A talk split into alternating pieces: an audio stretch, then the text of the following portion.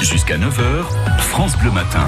7h23 et chaque matin sur France Bleu, on interroge les enfants. Ils donnent donc leur avis sur euh, l'actualité et Chloé Bidet leur a demandé ce qu'était la retraite pour eux. Bah oui, on a quoi 5, 6, 7, 8 ans et déjà on leur demande la retraite c'est quoi C'est les vacances des vieux pépés. En fait, ils travaillent pendant 30 30 ans et après, bah, ils sont en retraite et c'est que pour les vieux et ceux côté maladie ils peuvent arrêter à 20 ans. C'est des, c'est des gens qui sont trop vieux pour faire, pour travailler.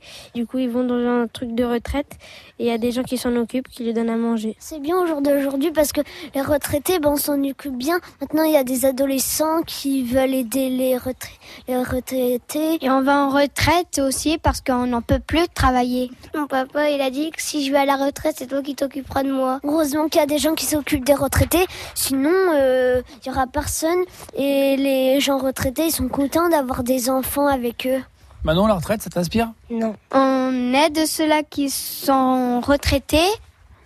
Par exemple, on joue avec eux et on leur lit des livres. Et maintenant, les retraités, par- euh, aux enfants qui viennent, bah, ils les prennent comme euh, des enfants, leurs petits-enfants, quoi.